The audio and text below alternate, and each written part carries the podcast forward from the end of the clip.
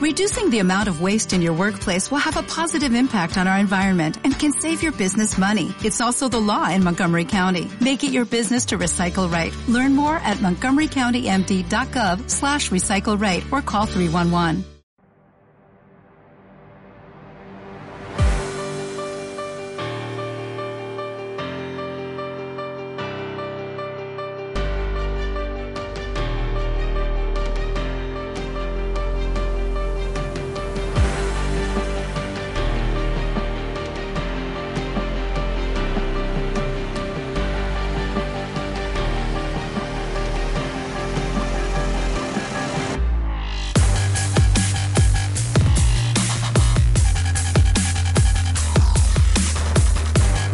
Tardes, amigas y amigos oyentes de Colectivo Burbuja. Os doy la bienvenida a un nuevo programa de debate directo.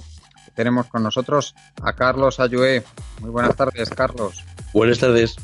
Ahora sí he dicho bien tu apellido, ¿no? Sí, sí. Creo. Sí. Y también tenemos a Pedro García Bilbao. Buenas tardes, Pedro. Hola, ¿qué tal? ¿Cómo estáis?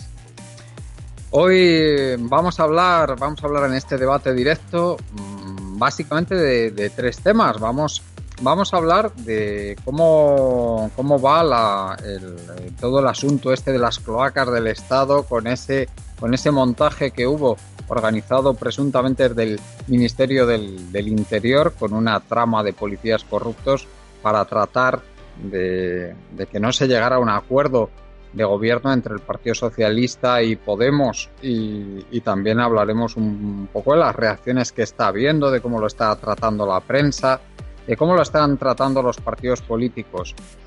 Vamos a hablar también de estas, estas cloacas del Estado, cómo han influido en que determinados tipos de mensaje pues no se escuchen apenas. Hoy vamos a hablar entre esos mensajes, pues el, el que, que, protagoniza dentro de la campaña europea o el que encabeza dentro de la campaña europea, pues uno de la, uno, nuestro compañero que aquí presente, Pedro García Bilbao, eh, perdón, Pedro García Bilbao, eh, como, como, cabeza de lista para las europeas de Alternativa Republicana.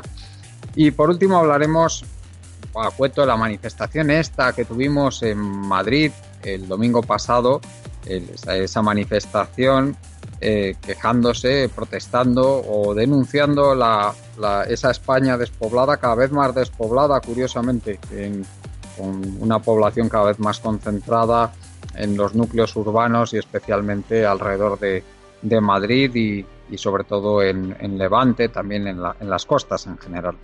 Bueno, empezamos con el tema de las cloacas. Eh, Pedro, eh, ¿qué, ¿cómo coincides con el análisis que hace Iglesias de la, sobre la gravedad de lo que ha ocurrido? ¿Qué te parece esto que, bueno, ya yo desde luego lo doy por hecho que ha pasado eso que se está comentando, está bajo secreto de sumario, pero bueno, yo creo que, que lo podemos tratar prácticamente como hechos ciertos, lo que se está diciendo. Adelante, Pedro.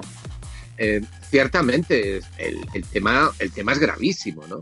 Es decir, que el, los campos de lo legal y lo ilegal en un sistema democrático están bien delimitados. Entonces, lo que no se puede hacer, bajo ningún concepto, es que la, la, la, policía o los servicios de información, que tienen unos cometidos muy regulados por la ley, se dediquen a incumplir la ley. Entonces, investigar a ciudadanos en ejercicio de sus derechos y lo hagan además con una finalidad eh, completamente eh, ilegal, espuria, partidista en el peor sentido de la palabra. Y eh, bueno, eso es, es que es un crimen, ¿no? Entonces, primero, no debe sorprendernos la existencia de servicios de información y servicios secretos, lo que antes se llamaba servicios secretos. Eso, eso es consustancial a la existencia del Estado y no solo del Estado. Eh, en un sistema democrático, los servicios de información los servicios de inteligencia, o sea, los que tratan de obtener luz sobre lo desconocido y que es una amenaza, están perfectamente regulados. Y aquí lo que tenemos es un caso de libro, un caso de incumplimiento de la ley y además con responsabilidades políticas máximas.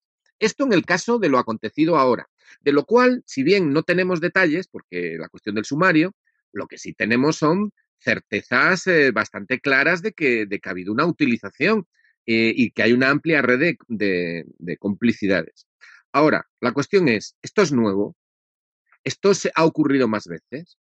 Nos hemos olvidado de que Jiménez Díaz, el ministro del Interior de Rajoy, fue grabado en, su, en reuniones dentro de su propio despacho, eh, eh, tratando de, organizar algún tipo de respuesta, eh, desde luego en, una zona gris legalmente, en el, en el tema de la acción en, en Cataluña, por ejemplo. Nos hemos olvidado de eso por hablar de un caso muy reciente. ¿Cuál fue la reacción de todos? Y cuando digo todos me refiero a prácticamente todos. Eh, se fue de rositas el señor ministro ¿eh? Eh, en todo eso. la prueba de la existencia de las cloacas del Estado es lo que le ocurrió a aquel ministro. Pero ¿qué fue lo que demostró aquella filtración? Lo que demostró era que la actuación ilegal al margen de la ley y, de forma partidista, utilizando recursos públicos y recursos de la policía y de los servicios de información, la protagonizaba el propio ministro. Y eso es lo que es grave.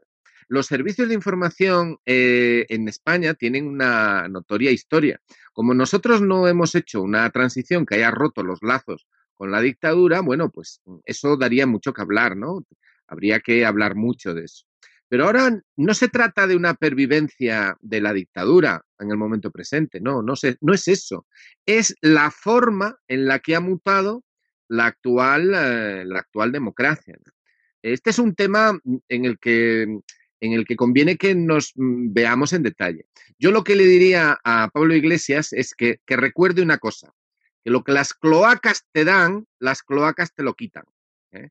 Y tendríamos que hablar exactamente de cuáles mm, fueron los apoyos, de cuáles fueron los apoyos y de dónde procedió la coordinación para dar apoyos y visibilidad mediática a su partido en un momento determinado. Porque eso no fue tan espontáneo como parece. Sí, sí, me parece que ahí has hilado muy fino, ¿eh, Pedro? Y también me parece que hay aquí un, un hecho, que estaba escuchando a Iñaki Gabilondo esta mañana diciendo, Aquí solo hay un bando, el bando de los demócratas, el bando de los que no podemos tolerar eso. Todos debemos estar unidos. Pues bueno, señor Gabilondo, a mí me gustaría decirle una cosita y es que me parece a mí que no conoce usted su país, que hay mucha gente que ante la utilización de las cloacas del Estado para tratar de, desmontar eh, todo el movimiento separatista catalán o para tratar de que no llegue al poder, pues, el, o que tenga poder una formación como Podemos, pues aplaude con las orejas que se utilicen todos los medios antidemocráticos que se les ocurran y muchos más de los que han usado, ¿eh? Una buena parte de la población. O sea que eso de todos juntos, permítame que lo dude, señor Gabilondo, que aquí tenemos mucha gente que vive todavía en el franquismo sociológico. Bueno, Carlos, adelante. Eh, yo estoy conforme con que es muy grave, pero gravísimo, porque, claro, ya viene eh, de, un, de un estercolero que ha estado en un nicho de estiércol que ha habido siempre en el Ministerio del Interior, donde determinados grupos de, de policía y de los servicios de información se los ha venido utilizando el poder político de una forma u otra. ¿no? Ahora ha aflorado con, con lo que sucedió en, en estas maniobras torticeras y, casi delictuales que se, se, llevaron a cabo en Cataluña con la Oficina Anticorrupción, pues tuvo que dimitir el juez que estaba al frente de ella, con esto te lo afina la Fiscalía. Efectivamente, efectivamente. Sí, sí, y después, eh, ya con lo de Pablo Iglesias, no es que yo sea precisamente un admirador, pero bueno, yo aquí lo defiendo a este hombre total y absolutamente, porque claro, a este hombre le han organizado una celada, ¿no? Una celada de lo más asqueroso, ¿no? Eh, buscando eh, personajes eh, que Fabricación de pruebas falsas para destruir a un adversario político, se llama esto. Sí, se los traían, De, se los traían de Venezuela, este, gente de esa calaña. esto se lo comentaba yo. Mira, a, un, a, un, a un amigo mío que, que se estaba metiendo en política le comentaba y que, y que el hombre le decía, el hombre tenía cierta afición más de la cuenta a, beberse un par de cervezas de más, le decía, ten cuidado que un día como empieces a molestar, te va a esperar un control de alcoholemia a 200 metros de donde tenías aparcado el coche. ¿Sabes? No, no volvió a hacerlo nunca más, ¿eh? Lo de, coger el coche con dos cervezas de más, que desde luego está feísimo, pero el tema no es ese, el tema es que luego le, le montan el control de alcoholemia para el solito. Bueno, perdona, Carlos. Y bueno, pues eh, han fabricado es una fábrica de, de, de, pruebas falsas y de intoxicación para Pablo Iglesias y para Podemos, eh, que le ha hecho bastante daño y en ese sentido hace falta mucha higiene democrática para restablecer esto, ¿no? O sea, lo que le han hecho Podemos es una verdadera canallada, ¿no? En ese sentido. Y se lo han hecho, pues, pues los sectores, muchos sectores que están en el IBEX 35, eh, conectados con las cloacas del interior, con los intereses de políticos al frente del Ministerio del Interior, y pues para, para evitar que, lo que ellos pensaban en principio que iba a ser una revolución, que después no ha sido revolución de ningún tipo, pero podían ver peligrar sus intereses, pues no llegaran al poder. Eh, bueno, también lo hicieron con los catalanes, pero yo tengo que decir una cosa de los catalanes. Cuando llegaron al señor Puyol, que también formaba parte de estas intoxicaciones de todo tipo, con el señor Puyol le salió un poco la criada respondona, ¿eh? porque el señor Puyol les amenazó y les dijo que iba a hablar, ¿verdad? ya nos hemos olvidado todos de eso, de que iban, de que si las ramas, las brancas, de las ramas se caen, pues pueden caer muchos nidos y pueden pasar muchas cosas. Y desde luego, pues parece ser que la operación Cataluña, en lo que se refiere a la familia Puyol, en cuanto a Puyol padre, está total y absolutamente paralizada. Nadie ha continuado adelante, porque lo cierto es que si el señor Puyol sigue hablando, a lo mejor la operación se hubiera convertido en un boomerang que esos sectores intoxicadores no pudieran, pudieran haber podido resistir. Pues habría, sido, habría sido una situación a la italiana, como cuando acabó la Primera República Italiana, ahora hace poco. Sí, sí, bueno, y ahí está detenida y veremos en qué acaba, ¿no? Porque desde luego yo creo que nadie mm, va a seguir en el tema Puyol. Ya lo tienen aparcado y a ver si nos olvidamos todos. Eh, mm, yo quiero decir. La, bueno, acabo con esto. La, lo de Pablo Iglesias, efectivamente, también coincido contigo, Pedro, en una cosa, que y es que mm, tuvo sus cómplices la, la, campaña y los cómplices están en, en, en, muchos medios de comunicación que en su día a Podemos lo alzaron y hoy y, en su día también colaboraron para que para defenestrar. O sea que que, se, mm. que, que sepan con lo que han jugado y, y, y, me ha gustado mucho la frase que ha dicho Pedro, de que los mismos que les favorecieron han sido después capaces de frenarlos. Claro, es que la reacción es, el, es, es, hacerse un Casablanca, ¿no? Es, oh, qué escándalo, aquí se juega. Y además juegan contra la casa, ¿no? O juegan contra mí. Eh, y olvidan que la banca siempre gana. El, en cualquier caso, más allá de las incoherencias o de, la, o de los errores o de los caminos diferenciados que podamos tener. Lo que se ha hecho con Podemos y con Pablo Iglesias concretamente es absolutamente, vamos, repudiable. es una canallada, es una canallada. Es una canallada, total. Y creo que merecen nuestra total solidaridad. lo cual no significa eso que estemos de acuerdo en todo o que nos vayamos a duchar juntos. O sea, hasta ahí podíamos llegar. O sea, de ninguna manera. ¿eh? O sea, para nada. Pero lo que está claro es que hoy han ido a por los no sé quiénes, mañana a por no sé cuántos, y mañana vendrán a por nosotros. Es decir, es, es lo, de, lo del... Lo de Bertolt Brecht. Doctor Niemeyer, ¿no? Contra, con los, no, no, es de Niemeyer. Ah.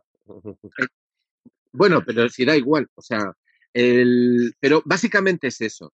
Hombre, sería interesante eh, que este tema eh, tuviera más espacio y está pasando desapercibido y eso es lo que es terrorífico, ¿no? Lo que es terrorífico es que pasara sin pena ni gloria lo de lo de esto esto la fiscalía te lo te lo, afina, eh, y ahora quieren que esto pase también. No, no dejemos, no, no olvidemos a Ferreras de Al Rojo Vivo en la sexta, en el acto de presentación de OK Diario, por ejemplo. Hay unas conexiones ahí muy interesantes. ¿no? Hombre, también hay que decir que, a lo largo de toda la transición hasta el momento presente, la acción de los servicios eh, de información ha sido presente omnipresente. ¿no? Y luego también conviene analizar que los servicios tienen distintos estratos y niveles de profundidad. Es decir, tenemos el nivel oficial, donde está todo perfectamente delimitado, con control judicial, con unas funciones eh, que son absolutamente, no voy a decir transparentes, pero sí claras, ¿no? Y luego tenemos estratos de profundidad y tenemos unas continuidades, ¿no? Unas continuidades que son muy interesantes de analizar. Eh, una pregunta podría ser, bueno, ¿y esto cuándo empezó este juego de la información? Aparte de eh, con la Iliada o, con Homero. Eh, bueno, pues miren, yo creo que hay un punto de inflexión en la historia mm, ya moderna de la España contemporánea, o sea, dejando atrás la transición con los juegos que hubo, que podríamos hablar de eso, y es la campaña de la OTAN. En la campaña de la OTAN se produjo en el 84, ¿cuándo fue? En el 86, ¿no? Sí. Fue en el 84-86. Bueno, pues fue el 86 el referéndum, 84, sí. Fue el 84. ¿Tan Bueno, pronto? Mm, Sí, yo creo que fue tan, tan pronto, sí. Sí, Eh, sí. eh, bueno, vamos a ver, ahí pasó algo muy importante. Eh, la, la actuación de los servicios secretos de, de Franco, de los servicios de Carrero Blanco, había sido doble. Por un lado, conseguir eh, salvar su cuello y que no les hicieran como en Portugal, básicamente. Eso lo primero. Y en segundo lugar, eh, la consecuencia lógica, favorecer que hubiera una transición controlada en los planes que el Departamento de Estado norteamericano y un cierto sector de la oligarquía española necesitaban. ¿no? Y eso fue un éxito. Entonces ahí hubo más y menos, hubo, eh, digamos que fue ese periodo. Pero luego ocurrió algo, que fue el tema de la OTAN. En el tema de la OTAN pasó algo muy importante. Eh, la situación interna de España se convirtió eh, en una prioridad de seguridad a nivel continental, a nivel geoestratégico. Y hay quien plantea, y yo creo que es bastante plausible, que los servicios de información norteamericanos y concretamente los de la Alianza Atlántica empezaron a filtrarle información a Felipe González y al, gobierno, pero no al gobierno de España, sino concretamente a Felipe González, sobre la vida y milagros de su entorno político del propio Partido Socialista. Por la sencilla razón de que dentro del propio Partido Socialista e incluso dentro del gobierno había personas contrarias a la, a la entrada de España en la Alianza Atlántica. Eso lo que llevó fue a que, a que ya no era un problema de nosotros contra ellos, este partido, el terrorismo, los vascos, los no sé quiénes. No, no. Aquí el problema era eh, que había gente de la propia ejecutiva del PSOE que estaba en contra de la permanencia en la OTAN. Entonces los servicios eh, norteamericanos y los de la Alianza Atlántica empezaron a filtrar información sobre eh, la vida y milagros de cada uno para ver exactamente qué puntos, qué puntos flacos podía tener cada uno y cómo se le podía meter mano. Eso lo que acabó provocando fue eh, el, el- emborrachamiento de Felipe González con, ese, con esa facción del poder, ¿no? o sea, con esa faceta del poder, ya a grado máximo.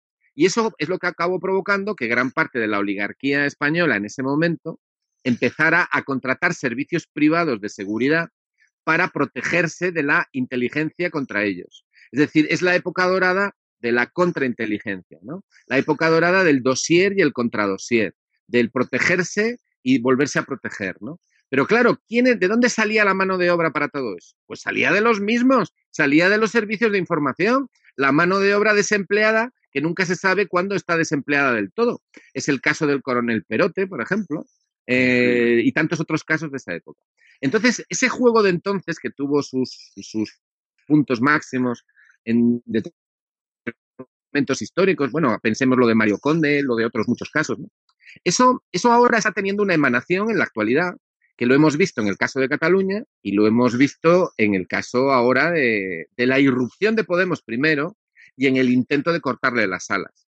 Y Pero- como digo, este tema da mucho de sí. Pero ojo, ojo que la cosa, recordemos que todo esto tiene mucho que ver, que ya que has mencionado Portugal, eh, recordemos cómo se le averió ligeramente el aparato de aviación a Sacarneiro, recordemos también cómo se les averió también el- los aparatos de aviación a algunos en América Latina y algunos dirigentes y, y también como otros parece ser que no esperaron a que se les averiara, como Adolfo Suárez y su oposición a, a entrar en la OTAN y como su sucesor su sucesor, pues inmediatamente fue lo que hizo, ¿no? Entrar en la OTAN. Bueno, el, eh, y también coincidiendo con que hubo un cambio de presidente en Estados Unidos, un presidente muy conocido, actor de Hollywood, ¿eh? Eh, ya le recordaréis, Ronald Reagan. No, precisamente, Precisa, no, me, refiero a los oyentes. Vosotros ya sé que, que, le, recordáis y la mayoría de los oyentes también, aunque tenemos mucha gente joven escuchando, que les suena a prehistoria esto de Ronald Reagan, pero que bueno, que es el inventor de muchas de las cosas que estamos viendo ahora, inventor junto a todos sus asesores y toda la gente interesada en ello. Sí. Y bueno, eh, fue, era el principio de una época. Eh, Juan Carlos, aquí tenemos un tema para un par de programas muy interesantes. Sí, sí, efectivamente. Bueno, pues no sé si quieres añadir algo más sobre esto, Carlos. No, no, nada más, nada más. Pues sí, si queréis pasamos a hablar un poquito de las cloacas en relación con el, con el mensaje que, que tú defiendes a nivel público, Pedro, y en el que estás implicado con, con tu esfuerzo, evidentemente, y con tu dedicación altruista, que es el, el, mensaje, ese mensaje en defensa de los valores republicanos y de la, y evidentemente de la, de la forma organización del Estado como, como una república y, te has implicado como cabeza de lista también, ¿no? Y por alternativa republicana para las europeas.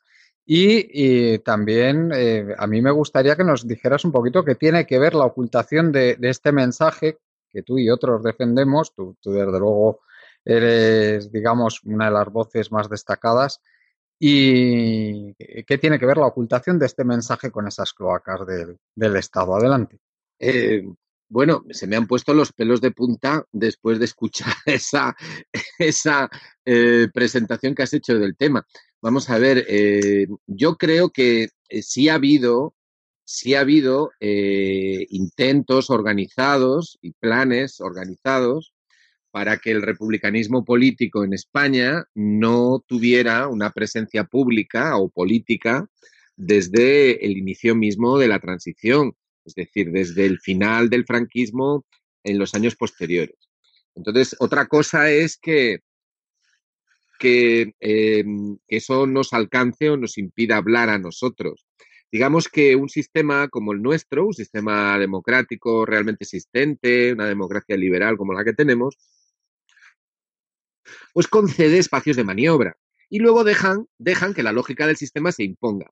Entonces, eh, que la sexta no te invita a hablar, pues claro, ellos no necesitan, no necesitan censura, ellos tienen sus intereses, defienden sus puntos de vista, tienen sus planes, tú no caes dentro de ellos y entonces esa parte del discurso queda invisibilizada. Y, y, quien dice esa cadena puede hablar de otras. Y quien habla de un periódico, pues puede hablar de otros. Entonces, la, lógica de los intereses hace que determinados temas queden invisibilizados, salvo que tú lo fuerces con recursos suficientes o con la fuerza de los votos. Pero yo creo que se puede afirmar que el republicanismo en España no logró levantar cabeza, no solamente por los errores que se pudieron cometer internamente quienes estaban entonces en los años 70 u 80 o a lo largo de los 90, sino también porque hubo una serie de dificultades objetivas. Y la red de complicidades fue muy, muy fuerte, ¿no? Porque el discurso republicano tiene un componente rupturista y además tiene un componente eh, radical eh, y democrático, pero también racional y sensato. Entonces, claro, cuando se tiene un discurso que es radical, que es democrático, pero también sensato, pues eso eso es lo máximamente peligroso. Es lo más peligroso de todo. Porque si eres un radical o un loco, un pirado, para que te ahorques tú mismo. No hay ningún problema en un sistema democrático con eso. Te darán un poquito de cancha para, que vean lo loco que estás. Pero si, si, tienes un planteamiento radical en el sentido republicano de la palabra, ¿no? De ir a la raíz de los problemas y tal, que además es democrático y que además tiene eh, sensatez, que puede conectar, pues entonces ya la preocupación se extiende. ¿Cuándo les viene la tranquilidad? Cuando ven la, dificultad de los recursos y la dificultad de abrirse paso. Entonces, yo en ese sentido no creo que, haya una gran operación, no estoy, no, habitamos ese sentimiento eh, paranoico, ¿no? Pero que, objetivamente hablando, eh, no se desea, y es lo último que se desea, que tenga visibilidad el republicanismo en España. Vamos, eso no, no os quepa la menor duda. Se podrá hablar de republicanismo catalán, el que quieras, de, vamos, de merovingio, si tú quieres, pero de republicanismo español, más allá del folclore y más allá de los coros y danzas, no. O sea, si hay un tema que esté realmente difícil de sacar adelante en España hoy en día, es el tema del republicanismo con todo lo que implica de ruptura y república, de ruptura y eh, profundización democrática. Y ahí es donde no hay, donde no hay apoyos, donde no hay apoyo de los medios de comunicación, de las grandes empresas. Digamos que la burguesía en España, si se me permite la expresión, no apuesta en modo alguno por la república. Si se deteriorara la monarquía, tendrían una república de esas que se compra con dinero. pero una república que sea democrática, republicana, que sea capaz de armonizar los derechos y las libertades con las obligaciones, que, que, que construida sobre la idea de que, de que eh, los derechos sociales y los derechos políticos no están enfrentados, sino que son la garantía de que sea un Estado decente y justo, bueno, esa idea es enormemente perturbadora. Y como no se quiere aplicar en concreto, en general, en teoría, sino en el caso español, y eso implica derrotar a la oligarquía española en este momento, pues entonces es altamente incómoda. Y por eso, por eso tenemos tantas dificultades para encontrar aliados, no solo en el plano de los poderes del Estado, que eso ya sabemos que están en contra, o en los poderes civiles que tienen recursos, que ya sabemos que están en contra, sino también en muchos eh, medios políticos que se supone que son de izquierda, que se supone que debieran de coordinarse con, con estas ideas, pero que sienten amenazada su particular parcela de poder dentro del régimen. Y yo creo que esa es la clave del asunto. Y a mí me gustaría comentar una cosa. Por ejemplo, todo esto que hemos, eh, que hemos dicho de, del, el, que algo tan grave como lo que le ha ocurrido al partido, a Iglesias, a Podemos, eh, se esté teniendo relativamente poca repercusión. Eh, eso también para mí entronca con el tema de los valores republicanos y de lo que es importante y no es importante en cada sociedad. Mm, podemos entender fácilmente cual, mm, cualquiera que se pare a pensar que hay cosas que son admisibles en unas sociedades y en otras no. El, los, dentro de lo que son los valores republicanos, este tipo de cosas no son admisibles. Mientras que en una, un sistema de una democracia limitada o muy limitada, como queramos decir, que es el régimen del 78, pues resulta que estas cosas no se perciben como tan graves. Y por eso yo creo que no solo es cuestión de que se oculte por parte del poder o por parte de las cloacas, sino también es cuestión de que realmente esos valores republicanos no imperan más que muy parcialmente en la, en la sociedad española actual. Exactamente. Me... Ese es el punto. Bueno, Carlos. Bueno, eh, ahora, adelante y, y, luego que nos cuente Pedro cómo va la campaña también, ¿eh? Sí, y, cómo, sí. y, cómo, y cómo va la recepción ser, de su mensaje. Yo voy a ser muy breve. Eh, me tomo todo esto como un verdadero chequeo, ¿no? A ver eh, qué, qué, qué fondo existe en la sociedad española para que mm, se pueda construir eh, una alternativa al régimen de 78 eh, desde la izquierda eh, y con valores republicanos, por supuesto, al margen de los partidos hasta ahora del régimen de 78 e institucionales como han sido tanto el Partido Socialista como el propio Podemos aceptando determinadas reglas del juego ¿no? y renunciando a determinados principios.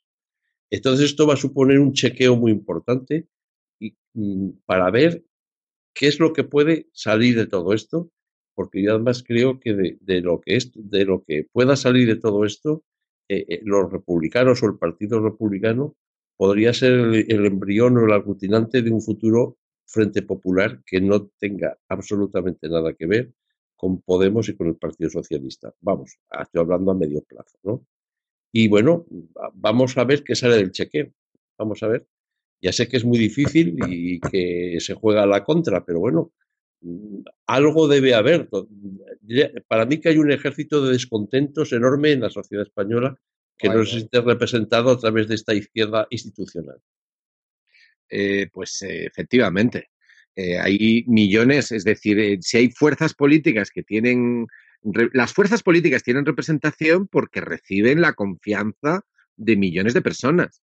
Entonces, la clave para el poder en un sistema de dominación basado en la, democracia realmente existente que tenemos no es destruir la, democracia. La democracia liberal realmente existente es un buen sistema de dominación, es homeostático, se regula solo, ¿no? Mientras que una dictadura es algo que se percibe muy fácilmente, eh, un, sistema de dominación como, el que tenemos, eh, pues es, es, incluso mucho más efectivo, ¿no? Y además permite que las élites se sometan al voto para resolver los problemas entre ellos, apoyando, apoyando ora un grupo, ora un avatar, ora otro avatar, ¿no? El caso de la evolución de la sociedad norteamericana, que es el modelo en el que quieren que nos miremos todos, pues es eh, bastante, bastante emblemático, ¿no? Sobre eso se, ha escrito mucho.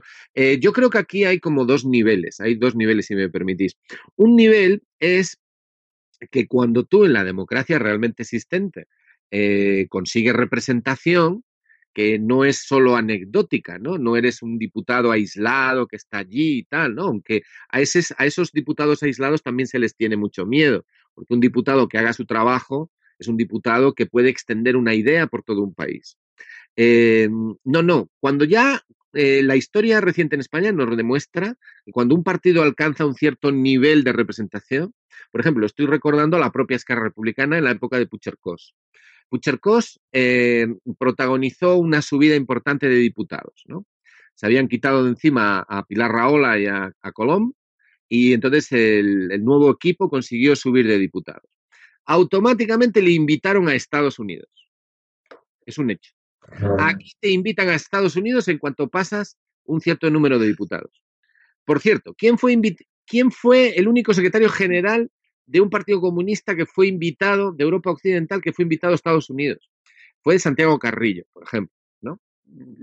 Eh, en, un año, en un año muy concreto, además. ¿eh? ¿Y, a quién invitaron a la embajada americana en el 2015? Creo que fue en febrero de 2015. Invitaron, invitaron a, alguno que corrió a hacerse la foto con el embajador americano, ¿no? Claro, claro. El señor, el señor Iglesias, por ejemplo. Y no solo eso, sino que además tuvo un curso en la Universidad de Columbia, curiosamente, en esos días. Eh, que no ha vuelto a dar otro curso en la Universidad de Columbia esos días. Claro, ¿eso qué significa? Significa que tú consigues éxito político eh, en, tu, en, tu, en, tu, en, tu país, ¿no? En tu paisito, y entonces automáticamente salta una alarma, ¿no? Dice, bueno, ¿a este quién es? Este hay que invitarle, este se nos ha pasado. Bueno, no pasa nada, bueno, pues que venga y tal. Entonces se le contacta se le invita a dar una conferencia y a tener contactos y mesa compartida. Y luego, si pasa los filtros, foto con el embajador americano. Y luego, inmediatamente después, una comida mm, simpática con, el, eh, con los exministros de defensa y algún presidente cercano. Como por ejemplo uno, como por ejemplo, por ejemplo Zapatero. Eh, por ejemplo Zapatero, ¿no? Y ya de paso te meten, te meten a alguien del círculo, ¿eh? del círculo, no el Podemita, sino el círculo político, ¿no? Por ejemplo, un ex militar, ¿eh? un ex militar eh, que fuera jefe de Estado Mayor y que perteneciera, fuera de confianza de una ministra de Defensa socialista, ¿no?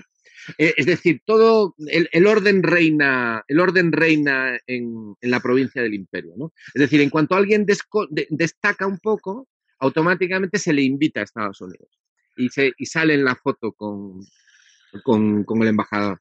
Entonces, claro, luego luego tiene sentido que te enfades porque los servicios del decimocuarto infierno de profundidad eh, están, eh, reciben el encargo de frenarte porque has sacado más voto del que yo pensaba, pues no te debes de extrañar.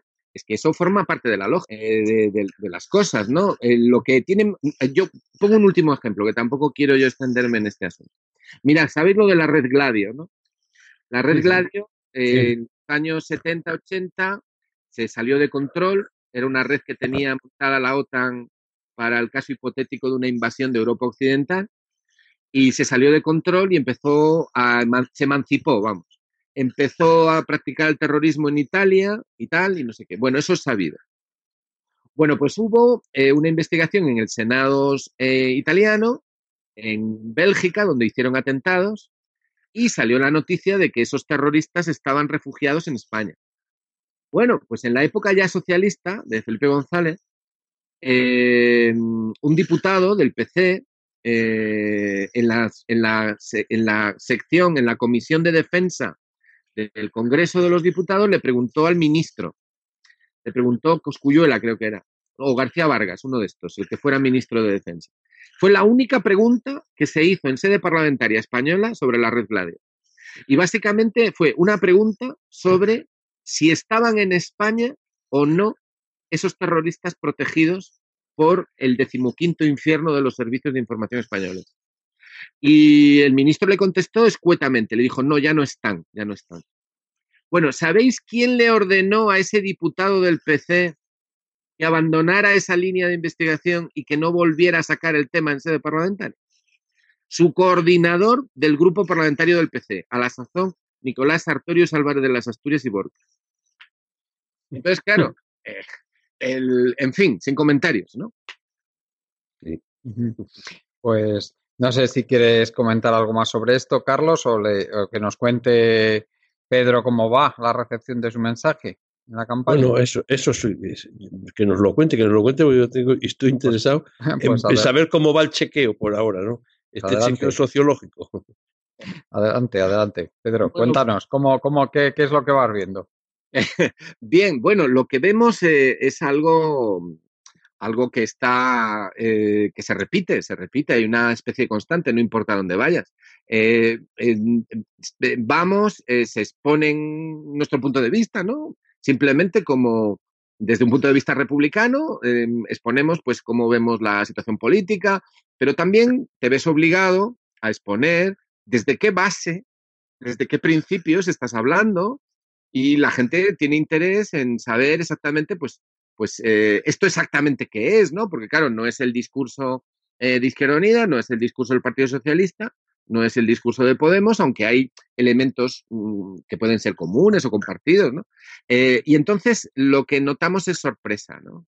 Hay sorpresa, ¿no? O sea, esa, lo que ocurre es que como hay un fondo, se intenta conectar con un cierto fondo histórico, hay sorpresa, pero también hay cercanía y lo que hay es un, poco de, mm, de, cierto temor a veces en el sentido de, que no se entiende por qué estamos divididos, ¿no? O sea, por qué la izquierda está dividida. Es un gran reproche, ¿no? Entonces, la respuesta que damos nosotros es que no tenemos ninguna voluntad de división, es simplemente que algunos nos negamos a dar por muerta la República y consideramos que, las luchas sociales hoy en día, juntas, juntas, todas ellas son el programa de la República y que, los mismos eh, sectores de poder que se oponen a las políticas sociales que todos reclamamos, ahí hay coincidencia, eh, o bastante coincidencia, son los mismos sectores de poder que se oponen a un cambio republicano en España. Entonces, separar las dos cosas, eh, nosotros creemos que es un error entonces, claro, cuando tú expones esto y dices que es un error separar las dos cosas y que se necesita una estrategia y una acción y poner la República en el orden del día y en la estrategia parlamentaria y en la política de alianzas y en las listas y en el discurso y en los argumentos y dar la batalla ideológica a la derecha en esos términos, pues la gente pues dice, pues eso parece razonable, ¿no? Y yo creo que es que es razonable. Eh, entonces, pocos o muchos actos, estamos teniendo algunos, eh, estamos dispuestos a ir a cualquier parte que haga falta. Eh, también os diré una cosa, solamente estamos logrando llegar donde alcanza nuestra voz, porque no hay, no hay altavoces, ¿no? Y, pero no tenemos ningún problema en, compartir espacios y en, y en exponer nuestro punto de vista. Hay una que Carlos antes, que yo se lo agradezco porque coincido. Yo quiero que se tenga claro que, el, Frente Popular histórico fue posible eh, no solo porque una parte de la izquierda lo aprobó, ya sabemos que la, Comintern cambió de, línea muy bien, además hizo muy bien, ¿no? Y aprobó la participación de los PCs en los frentes populares. No, eso fue un elemento, pero el otro elemento fue que el republicanismo democrático abrió la mano y se, se, se, se abrió y lanzó una convocatoria de que frente al peligro de la derecha eh, no democrática era necesario crear un gran frente de unidad en favor de la República. Eso se hizo en Francia, se hizo en España, se hizo en otros sitios con variada fortuna. Y entonces, y un Frente Popular no solo es un programa político, es una manera de, de eh, organizarse. No es solo eso, es una forma de organizarse. Bueno, pues esta forma de organizarse es la que ahora no hay. Porque tengo que decirlo, Unidas Podemos no tiene la forma organizativa de un Frente Popular. En un Frente Popular, los partidos eligen sus candidatos cada uno como quiere. Aseguran listas conjuntas donde equitativamente todo el mundo está presente. No hay líderes inmarcesibles que se satelicen al conjunto, sino una playa de, voces que hablan coordinadamente. Los candidatos son candidatos del conjunto y las personas se pueden afiliar a esa alianza, además de a los partidos.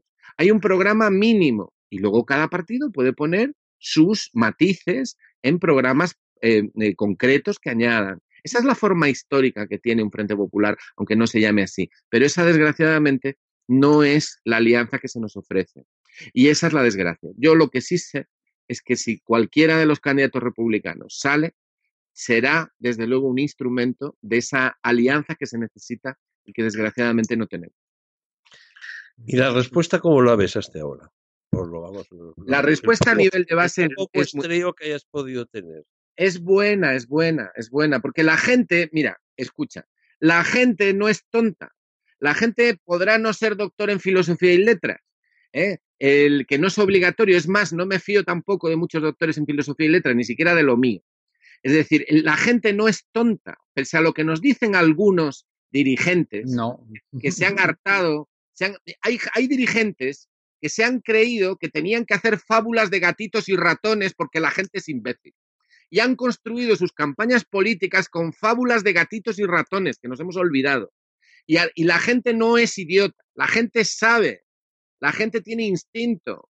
Y lo que hay que hacer es apoyarse en el instinto de resistencia de la gente, en su, en, en, su memoria histórica, en, lo mejor que hay en la gente, y no tratar de operar sobre los prejuicios y los miedos y las frustraciones de la gente, que es en lo que han, e, esa es la opción que han hecho estos, estos que tenemos ahora, ¿no? De, de Unidas Podemos. En vez de, en vez de despreciar, o sea, ellos básicamente lo que han hecho es despreciar a la gente y hacer política como si la gente fuera idiota. Y no, la gente no es idiota. La gente cuando le explican las cosas, la gente las entiende y te, y te da 50 vueltas. Lo que pasa es que a veces la gente no tiene argumentos o nos, porque nos faltan a todos a veces argumentos. Entonces la política consiste en compartir los argumentos, en trazar planes entre todos y seguir una senda todos juntos construir eso y cada uno tiene su papel. Eh, y, esa es la forma. Entonces yo lo que veo es que allí donde se llega, se, llega, se llega, se llega a la gente. Y luego la gran pregunta es, ¿y estáis en mi ciudad o, o qué podemos hacer o, lo que sea. Pero claro, eso ya son cuestiones técnicas, ¿no? Cuestiones de organización, de llegar, de tener recursos, etcétera, ¿no? Pero la receptividad es buena, es muy buena. Hay tanta receptividad positiva por abajo como pánico por arriba. ¿Sabes por qué? Pues mira, te os diré, por, mira, el problema, el problema no es que nosotros seamos un factor de romper la unidad, de desunión, no el temor que tienen las direcciones de los partidos es a que el republicanismo sea el factor de unidad. Ese es el problema. O sea, no, es que nos vean como elemento de desunión. El miedo que hay en la dirección de Unidas Podemos y del PC, vamos a decirlo entero, en su dirección, ¿eh? y en la dirección de Izquierda Unida y en la dirección de Podemos, es a que el republicanismo, el que, el que entronca con el hilo rojo de la memoria, que el republicanismo sea el factor de cohesión. Ese es el miedo que tiene. Por tanto, hay que apartar las direcciones que se oponen a la unidad en torno a la bandera de la República. Bueno, pues Carlos, no sé si quieres comentar algo más, sobre, este tema. Pues ya si quieres, Carlos, te paso la palabra para que después de que, de que hemos tratado este tema político, mm tan, tan, tan interesante, especialmente teniendo las elecciones europeas muy cerca, pues vamos a, vamos a hablar de la España despoblada. Coméntanos, Carlos. Yo, yo ya, el, el, tema de la España, yo soy medio rural, ya, ya aviso. Entonces, de Castilla algo lo conozco, algo lo conozco. Y bueno, también tengo opiniones un poco peculiares sobre el tema. ¿eh? No sé si vienen fruto de que del conocimiento que tengo o a lo mejor de, de otras cosas, eh, pues probablemente de, de, también los prejuicios que vienen de ese conocimiento. Pero bueno, luego ahora, ahora, ahora tendremos debate. Carlos, adelante. Sí. Bueno, pues yo creo que se prepara un otro apocalipsis, porque ya muchos lo veíamos venir hace mucho tiempo ya.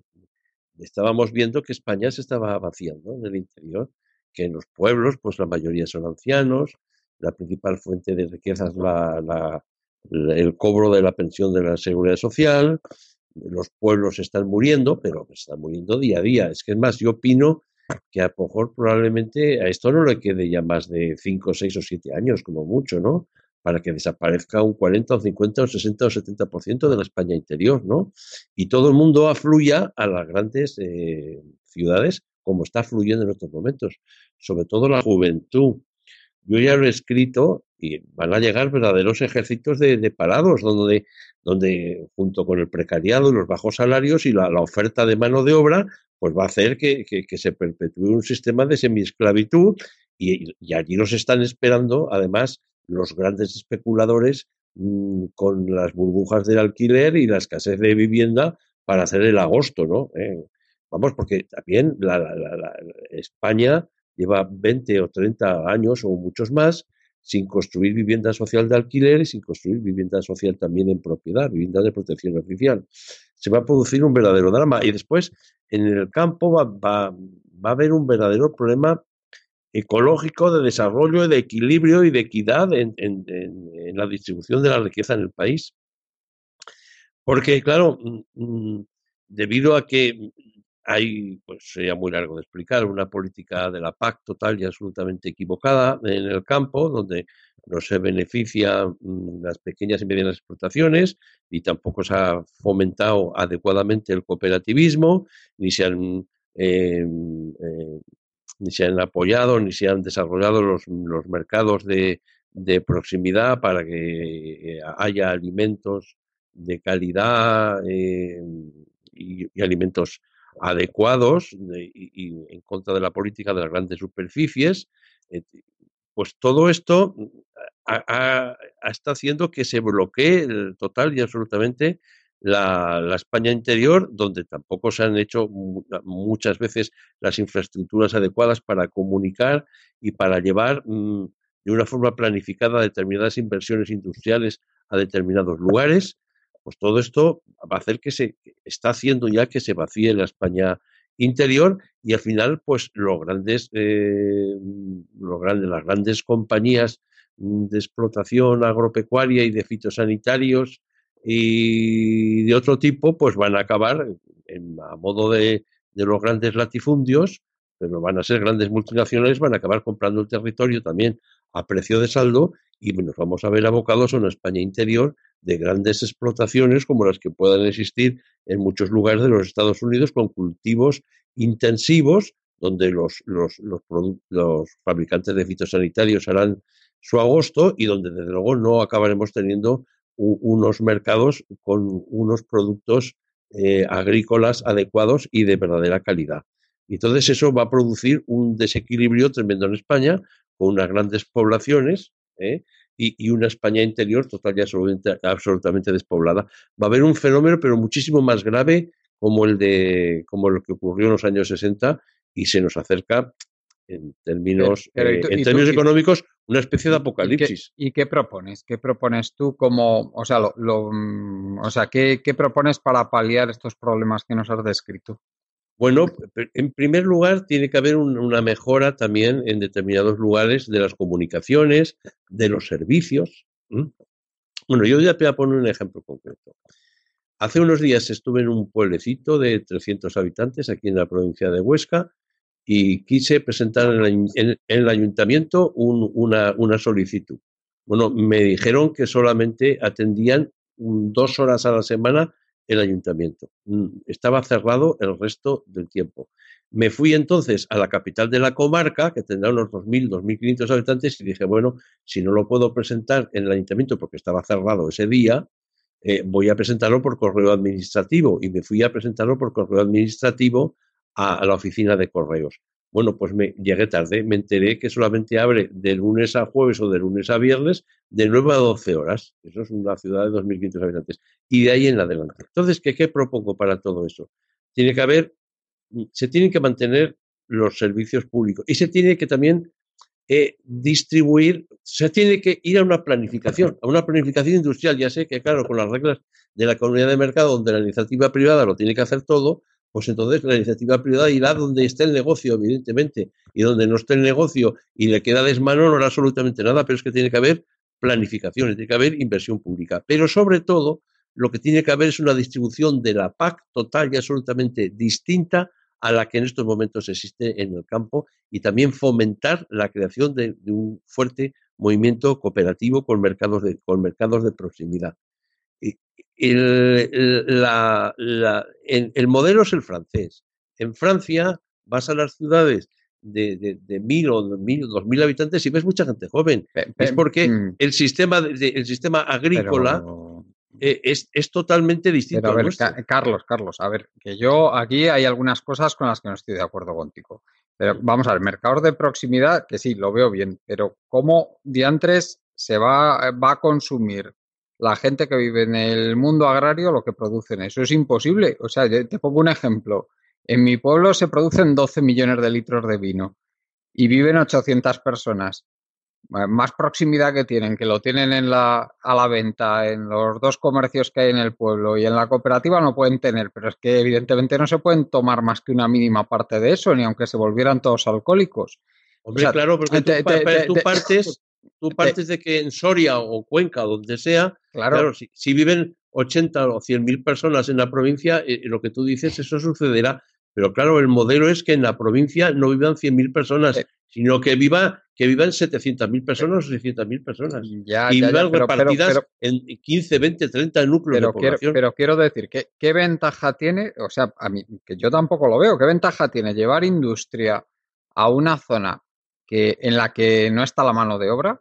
para esa industria, porque es que no está, sobre la sobre el que esa industria vaya a una zona donde está la mano de obra. Ponle, pues, por ejemplo, los alrededores de, yo qué sé, de, de, Bilbao o de Barcelona o de Valencia o de Madrid, donde sea. Es que yo no le acabo de ver la ventaja que se ponga una, una industria allí alrededor de mi pueblo. O sea, si, mira, yo te lo pongo, yo, vosotros sabéis que yo tengo, que, que tengo una pequeña empresa que es un laboratorio de análisis y alguna vez me, lo he planteado, decir, bueno, porque a mí me gusta el campo, digo, me traslado la, la empresa allí, a, a, mi, a mi pueblo, encima con, la, con el suelo mucho más barato la y bueno, y en general los servicios mucho más baratos allí. Pero digo, ¿y qué obstáculo me encuentro? Pues que no hay gente allí para, que, para, para poder emplear en esa zona, es que es imposible. O sea, no, no tengo gente allí. o sea, para trabajar. O sea, porque es gente muy especializada que solo puede vivir en, en una ciudad grande. Pero que fue antes el huevo o la gallina, que fue antes claro, el huevo claro, la gallina. Pero, claro, no hay gente porque ha pasado todo lo que yo he dicho. entonces, claro, cada día irá peor. Pero, si no mm, inviertes el, el, procedimiento. Aunque, quieras es pero aunque quieras es imposible que en toda España haya densidad de población suficiente como para que muchas empresas puedan encontrar gente tan especializada en un radio relativamente próximo como para que trabajen en su empresa. Es que es pues imposible porque en, Francia toda en Francia toda la inversión aeronáutica y aeroespacial está en Toulouse. Sí, sí, lo sé, pero Toulouse es, una ciudad grande. No está, no está, en el Gran París, está en Toulouse, está en el, ya, ya, centro estratégico. Bueno, si, si me permitís, es que eh, eh, una iniciativa aislada puede sucumbir aisladamente. Es decir, eh, que si tú te trasladas a un sitio con tu empresa, pero en esa localidad pues no hay servicios, no hay caja postal, no hay correos, no hay instituto. pero, pues, pero, insisto que ese no es eh, el no hay sueldo que, sueldo que pagues. Pero si hubiera. Pero, el problema es que, es que no, eh, pero es que no ese es el problema. El problema es que no hay gente. Bueno, pero la gente, escucha, la gente, si tiene incentivos, eh, la gente va, eh, podrá ir. Lo que pasa es que es difícil que vaya si es solamente tu empresa la que está. Es decir, si, si hay un entorno que permita que una familia se instale y salga adelante, etcétera, podrá hacerlo. El problema es que. Pero es que, pero, pero Pedro, yo, no acabo, yo no acabo de ver la ventaja de forzar eso y el. O sea, ¿qué problema hay? Es que yo no acabo de ver dónde está el problema en que, en que mi pueblo tenga, en lugar de 80 habitantes por kilómetro cuadrado, tenga 8, que es lo que tiene. ¿Dónde está el problema? Yo es que, eh, es que no veo ningún problema en eso. Bueno, vamos a ver. Hay, eh, aquí lo de las escalas nos puede ayudar bastante. Mira, el problema no es que los pueblos de 80 se estén despoblando es que se están despoblando las cabezas de comarca. Las cabezas de comarca están en retroceso. Eh, han aguantado 20 años más, pero ahora están en pleno retroceso. Están despoblándose capitales de provincia, que están en, las últimas, digamos. ¿Y dónde se está yendo la población? Se está yendo a la franja litoral del Mediterráneo, a Madrid, a Barcelona, a, a las eh, a, las, em, a los puntos tradicionales estos, ¿no? Eh, entonces, ¿qué ocurre? Eh, estructuralmente eso es gravísimo. ¿Por qué? Porque la, concentración de población donde hay menos agua, por ejemplo, donde el déficit hídrico es mayor, como es la costa del Mediterráneo, vuelve a toda la supervivencia de toda la sociedad como algo muchísimo, o sea, enormemente, perdón, enormemente vulnerable. O sea, el que, el que tengamos las zonas rurales despobladas y las zonas eh, litorales con, la población muy concentrada, o la población muy concentrada en dos o tres puntos, somete a un estrés de utilización de recursos a todo, a todo el conjunto. No hay agua suficiente en el Mediterráneo, en la costa mediterránea española, para la densidad de población creciente y el tipo de, economía que tiene. No la hay en Madrid, y menos que la va a haber con el déficit hídrico que, está, que ya está encima, que ya tenemos.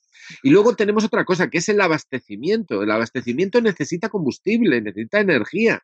Tienes que dar de comer a toda esa gente eh, moviendo de un sitio para otro. Entonces, lo del mercado de proximidad que dice Carlos, yo lo, lo he visto siempre como una metáfora. Es decir, ahora el modelo es llevar la comida donde la gente está. Bueno, pues si queremos salir adelante en el futuro, tendremos que llevar la gente donde está la comida. Si quieres que sea que haya un balance de utilización de la energía que sea aceptable.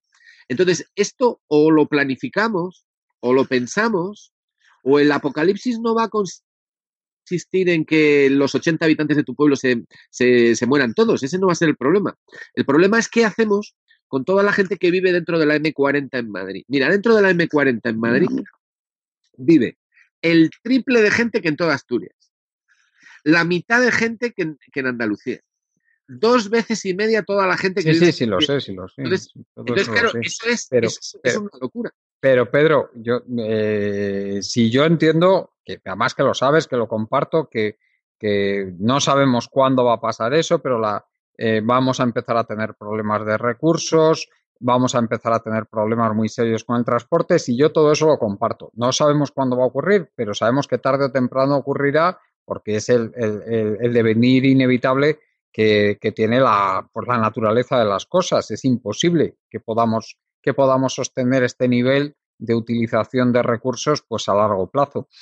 Pero eh, a mí se me plantea el que todo eso está muy bien, pero ¿Cómo convences tú a la gente de que el transporte en lugar de valer X tiene que valer X multiplicado por 4 porque dentro de yo no, sabemos cuántos años resulta que los recursos van a, eh, van a escasear muchísimo y, lo tenemos que ir planificando a largo plazo? ¿Sabes? Bueno, eh, mira, yo creo, yo creo que lo que es importante es crear tejido vital. Hay que crear tejido vital. ¿Eso qué significa? Pues significa que hay que hacer planes desde los ayuntamientos. Es decir, necesitamos eh, hacer un plan que diga, vamos a tratar de convertir en viable la supervivencia en este ayuntamiento, energéticamente, en transporte, en comida, en utilización. Eso significa que hay que romper con concentración industrial y desconcentrar y tratar de producir lo más cerca de, los sitios, ¿no? Evitar todas esas, esas, esas, grandes servidumbres que hay. Entonces, claro, se necesita un plan de reconstrucción desde los ayuntamientos para volverlos viables. Y en ese plan es donde tienes los nichos de empleo y trabajo. Y esos nichos de empleo y trabajo son los que van a hacer que ante las oportunidades de empleo y trabajo la gente acepte, eh, eh, en vez de vivir eh, en no sé qué barrio de la gran ciudad, pues viva en una capital de provincia o en una cabeza de comarca, donde, donde existe un plan para que todo eso sea, no sea una desgracia, sino que eso sea posible, digno, decente y, y, lleno de futuro, ¿no? Pero eso necesita pensarlo. Y, claro, no, lo no se piensa. Pero, pero tenemos también un problema, ¿eh? Fíjate que yo, de, los 50 primos o así que tengo entre primos en primer y segundo grado que nacieron allí en mi pueblo, eh, yo creo que deben quedar como 15 allí. ¿eh? El, resto se han ido a la ciudad y la mayor parte, os aseguro, que no se han ido porque no pudieran vivir allí, sino porque eh, pensaban que les iba a ir mejor en la ciudad, a unos les ha ido y a otros no, pero la mayoría de ellos están bastante contentos de vivir en la ciudad.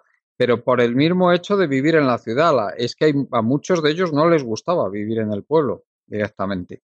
Es que hay un problema cultural en España también, ¿eh? hay un problema cultural. Es que la palabra campesino y, vivir en el, medio rural e-, es poco menos casi es equivalente a, la de Paleto. Y, y, claro, en una sociedad todavía con un concepto desarrollista, todo el mundo quiere ir a las grandes ciudades. Hay que saber crear las oportunidades de empleo también en el medio rural. Pero es que yo, por eso he dicho que la PAC, la PAC, con el fomento de la pequeña y mediana propiedad, con la explotación, que tenga una explotación adecuada y, y con un fuerte movimiento cooperativo, puede llegar a producir alimentos de mucha calidad y puede llegar a fijar a las personas al territorio. Si venís por aquí, cruzaremos un día la frontera y pasaremos, a, pasaremos al otro lado. y veréis cómo, cómo, cómo, cómo, las cabezas de comarca en Francia funcionan de esta forma. Pero Carlos, yo también me gustaría avisar de otra cosa, ¿eh? que es que yo lo que el modelo de desarrollo que he visto, por ejemplo, en mi pueblo, en los últimos 40 años, a mí me horroriza, porque es un modelo que ha, sido letal para el medio ambiente. Se ha deforestado, hay una utilización masiva de aguas fósiles, una utilización masiva de agroquímicos y no por parte solo de las grandes fincas que hay por allí, también los pequeños los usan, ¿eh? una y claro, el, eh, a mí me parece una desaparición de flora y fauna brutal. O sea que a mí, desde luego, el no, pero hay que saber que las, evolución, las, inversiones, las inversiones ¿eh? tienen que ser de productos de calidad y bien elaborados. Eh, no tienen que ser los cultivos extensivos, esos despueblan, despueblan la España interior. Eso están lanzando fuera la España interior. El, el nivel de empleo que tienen es mínimo. Mira, yo voy a decir una cosa aquí. Es necesario repensar España entera y la estructura del Estado y de la actividad económica desde presupuestos de supervivencia ecológica. Fundamental. Y eso implica pensar de nuevo cómo tenemos que, cómo tenemos que organizarnos. Hay que crear un tejido vivo desde las cabezas de comarca, de forma que vivir en una cabeza de comarca o vivir en el campo no implique un retroceso en la calidad de vida o en las oportunidades. y fomentando también la, movilidad y la circulación entre la gente. O sea, mira, por ejemplo, mira, por ejemplo, aquí cerca de donde vivo yo, sobre todo, Cataluña es un ejemplo en este sentido, la provincia de Lérida, está la ciudad de Alcarrás. ¿eh? Bueno, por la ciudad de Alcarrás tiene, entre otras muchas cosas, es una ciudad que tendrá 3.000, 4.000 habitantes, 5.000 no tiene más, ¿eh? pues debe tener una cooperativa que exporta a toda Europa. Bueno, en Navarra esto también existe, ¿eh? ojo, este modelo existe en Navarra, pero es que deben trabajar 800 o 900 o 1.000 personas en, en la temporada de la fruta y aglutina a un montón de pequeños y medianos propietarios. Y tiene muy buena tecnología, ¿eh? Y tiene muy buen, muy buen transporte y abastece a toda Europa. Y en invierno deben seguir trabajando 250, 300 o 400 personas. Bueno, en esa misma cooperativa. Bueno, esto estoy hablando de un pueblo que se llama Alcarrás. Vamos a ver, mira, por ejemplo. Bueno, por ejemplo. Cuando se cargaron eh, caja postal, pongamos caja postal. Ahora eh, existe un problema porque los bancos están retirando las sucursales de muchísimos pueblos donde no les dan las cifras. ¿no? La asistencia de caja postal permitía el acceso a servicios bancarios y a dinero en efectivo allí donde llegaba un cartero. Pues se la cargaron. Y no se la cargaron porque no funcionara bien, sino porque funcionaba bien, precisamente por eso.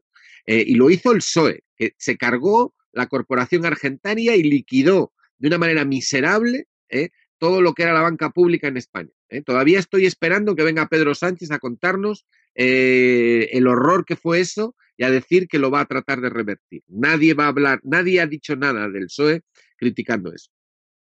Pero claro, si tú te cargas los correos, te cargas postal, te, cargas, todo eso, al final es que se va todo el mundo, claro. Es que claro, se va todo el mundo. Este, este lugar que he puesto como ejemplo donde, del servicio postal y del ayuntamiento es una comarca que es la comarca de los moneros, donde cada vez más existe el cultivo extensivo. La, eh, un tractor labra 20, 30, 40, 50 hectáreas o, o 10 o 20 tractores y se necesita muy poca mano de obra. No hay un movimiento cooperativo, hay cada vez hay más latifundismo pues ahí se va a acabar yendo todo el mundo. En cambio, en, este modelo, como el navarro, por ejemplo, o el catalán en la provincia de Lérida, o incluso donde, donde yo vivo, cerca de aquí, hay una ciudad que se llama Vinacé, que tendrá pues dos mil y pico habitantes, pero tiene una buena cooperativa, tiene una buena cooperativa de productores que hacen fruta y hacen zumos de fruta y tiene conservera, tiene una propia conservera, de la que incluso la Diputación General de Aragón participa con, con un determinado eh, porcentaje de capital. Bueno, pues en esa ciudad, pues ahora lo voy a contabilizar, pues a lo mejor hay tres entidades bancarias o más, ¿no? Eh, y hay servicios, y hay restaurantes, hay de todo, y hay wifi, y hay... Es que claro, esa ciudad ya es una ciudad donde, donde hay servicios para vivir. Claro. y es lo que hay que concentrar, cositas de este tipo. Claro, si estamos pensando en el pueblo de los 150 habitantes, de los 200, esos están llamados a morirse. Pero también hay que hacer una concentración comarcal. Hay que hacer una Hay que hacer, pero, para hacer viable, viable las cosas. es que se sigue identificando retornar con eh, retroceder. Y no es así. Y luego, eh, esta, ciudad tiene a, a 20 kilómetros o a 15 kilómetros tiene un buen hospital, por ejemplo. Eh, ¿Eh? con, con, por, ejemplo, a lo mejor, por ejemplo, con 150 o, o 180 camas. Bueno, pues bien. Una, cosa, mira, aquí en Guadalajara, yo vivo en Guadalajara, ya sabéis, en Guadalajara tenemos el caso del pueblo de Fraguas.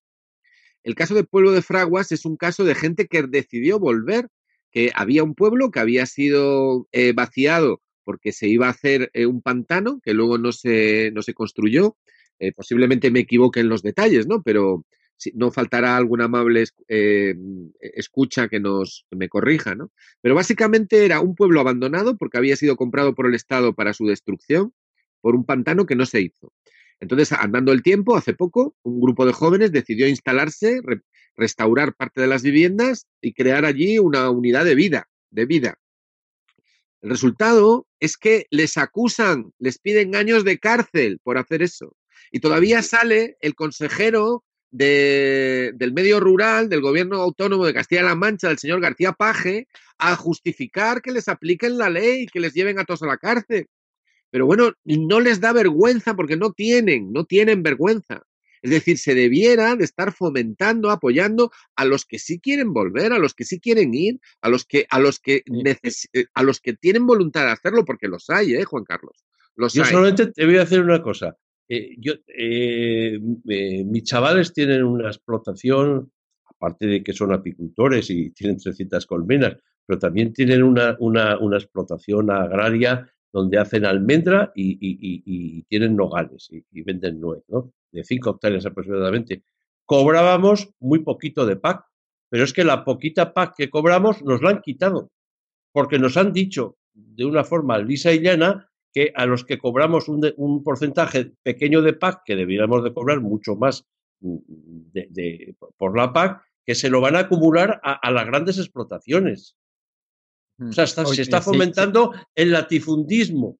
Se está fomentando el latifundismo. Esto ya es, esto es lo último. Es más, me pagaban a mí, o nos pagaban a nosotros, mucha más PAC cuando plantamos los, los, los, los árboles, los almendros y los nogales, y me, a lo mejor me pagaban una cantidad muy pequeñita, pero es que ahora que estoy en producción y que producimos mucho y empezamos a producir, ahora precisamente como premio por producir todo lo que producimos, pues ahora nos lo han quitado la PAC.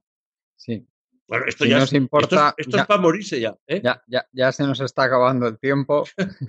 Disculpadme. hombre, claro, con estas, con estas medidas, pues, pues todos a la gran ciudad, no hay problema. Acabaremos haciendo pues eh, eh, México DF, eh, Nueva York, Tokio, etcétera. Bueno, pues ya veremos lo que pasa. A ver si el medio ambiente también lo puede sostener. Y en el campo, esas grandes explotaciones a, lo Nebraska o a lo Colorado, donde las grandes multinacionales tendrán 200, 300, 500, 1000, 2000, 3000 hectáreas y, vete a saber lo que van a producir allí. y, pues los fitosanitarios que van a emplear, etcétera, etcétera. Pues Pedro, no sé si, quieres añadir algo más antes de ir terminando.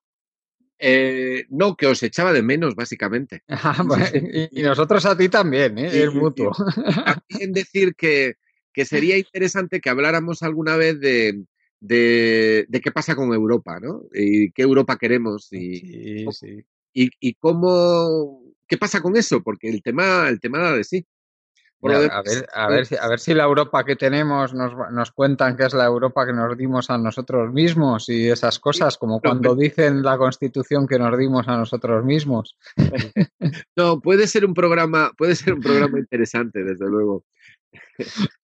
Bueno, pues muchas muchas gracias, Pedro, y, y, nada, que tengas mucha suerte en, en toda esta ronda de actos que estás teniendo. Ojalá convenzas a mucha gente. Ya sabes que aquí tienes este, este pequeño altavoz, que estamos contigo y por supuesto que, estamos dispuestos a apoyarme dentro, apoyarte dentro de lo que son nuestras escasas fuerzas para que la alternativa republicana tenga el mayor éxito posible. que falta hace?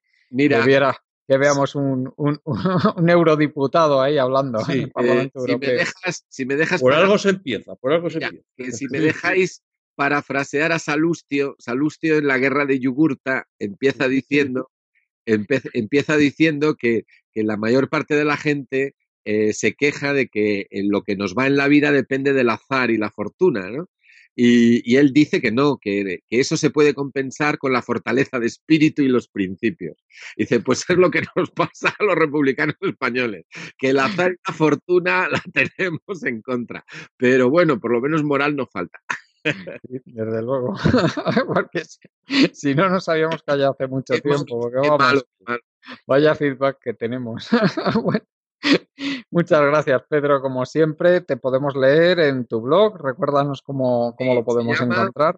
Eh, Sociología Crítica y está en WordPress. Y luego estoy en el Facebook eh, con mi nombre, así que allí estoy. Muchas gracias. Y también tenemos a Carlos, no sé si quieres comentar algo más antes de pues acabar. Que le, deseo toda la suerte del mundo a Pedro. A ver si, si pone la primera piedra, que ponga la primera piedra. Después ya se construirá. Muchas gracias, Carlos. Y recuérdanos también el, el nombre de tu blog. Pues la que nos viene encima, blogspot.com. Muchas gracias y gracias a toda la gente que nos escucháis, a los compañeros Juan Martínez y Esteban López y nos despedimos por hoy con nuestra página web colectivoburbuja.org. Hasta el próximo día.